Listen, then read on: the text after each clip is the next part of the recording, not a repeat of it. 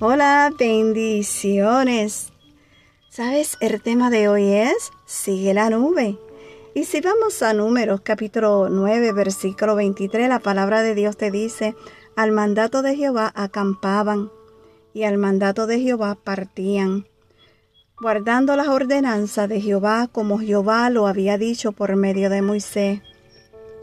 Quiero dejarte saber, ¿verdad?, que el pueblo de Israel se movía y acampaban según Dios lo mandaba. Ellos debían obedecer las instrucciones de Dios. Muchas veces nosotros en la vida queremos ir inmediatamente hacia algo o alguien o igualmente queremos permanecer en algún lugar o situación.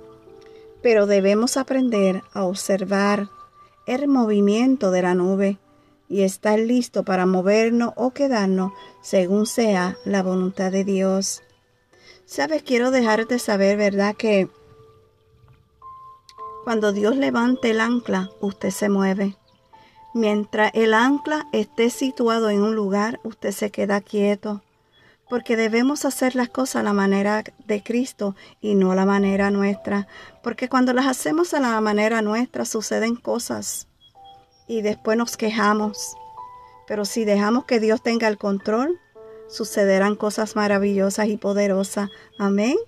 Que Dios te bendiga, que Dios te guarde y una vez más, gracias por escuchar un café con mi amado Dios. Shalom.